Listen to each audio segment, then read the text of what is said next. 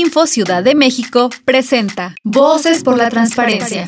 En la voz de José Martín Padilla Sánchez, diputado del Congreso de la Ciudad de México.